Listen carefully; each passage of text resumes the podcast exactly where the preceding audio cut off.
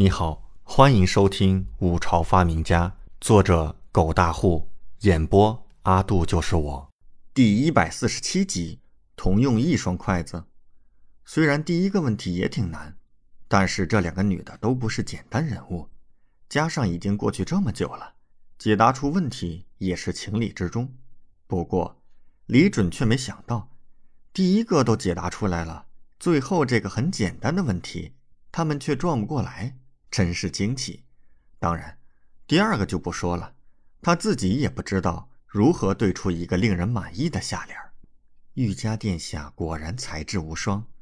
对完答案，李文君一脸赞叹。玉家笑道：“长公主殿下才是真的才智无双。”得嘞，又开始商业互吹了。李准看了二女一眼，内心吐槽起来。他算是看出来了，王嫣然和玉家不是最不对付的。李文君和玉佳才是，只不过二女过招都比较高明，寻常人根本看不出他们之间那种无形的杀气。正所谓一山不容二虎，既生瑜又何生亮呢？这二女都是聪明绝顶之人，又属不同国的阵营，成为对手好像也是合情合理。只是似乎他们在自己面前敌意更加明显，这又是什么状况呢？来来来！黄姐，尝尝嫣然的厨艺吧。李准看到二女商业互吹，立刻打岔。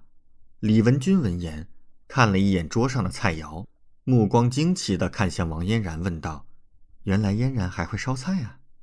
王嫣然有些不好意思的起来：“我就是随便烧一烧。”小猪又开始替自家小姐说话：“是啊，长公主殿下，我们家小姐虽然是第一次烧菜，可是味道极好，王爷都在夸赞呢。”李准看了一眼小猪，随即配合道：“是啊，嫣然的厨艺惊人无比。”心说：“这个丫头难道就不能换一种方式夸吗？”李文君拿过李准的筷子，好奇的给自己夹了一根茼蒿尝了尝，满意的点了点头：“不错。”没想到嫣然的厨艺竟如此了得。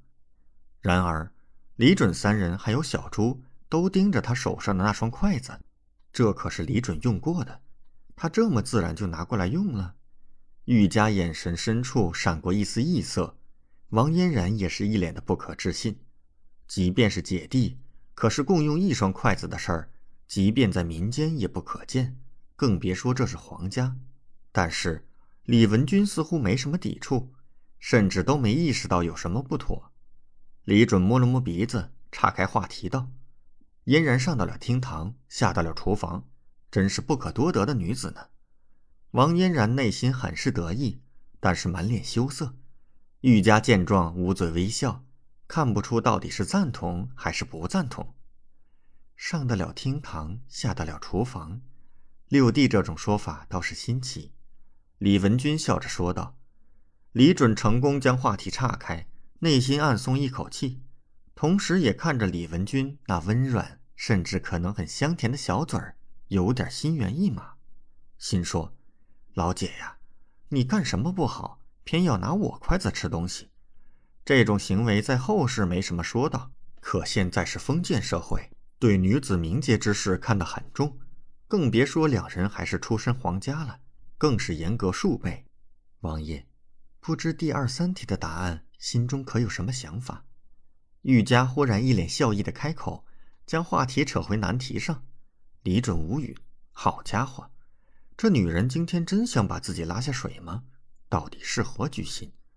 他面无表情的看着玉佳。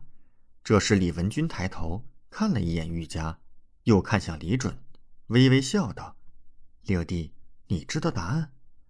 王嫣然瞬间来了兴趣，一脸期待的看着李准，叫道：“快说快说，你说不定真知道答案。”玉佳则淡淡笑道：“是啊。”景王爷的聪慧丝毫不在玉家之下，甚至和景王爷一比，玉家都自叹不如呢。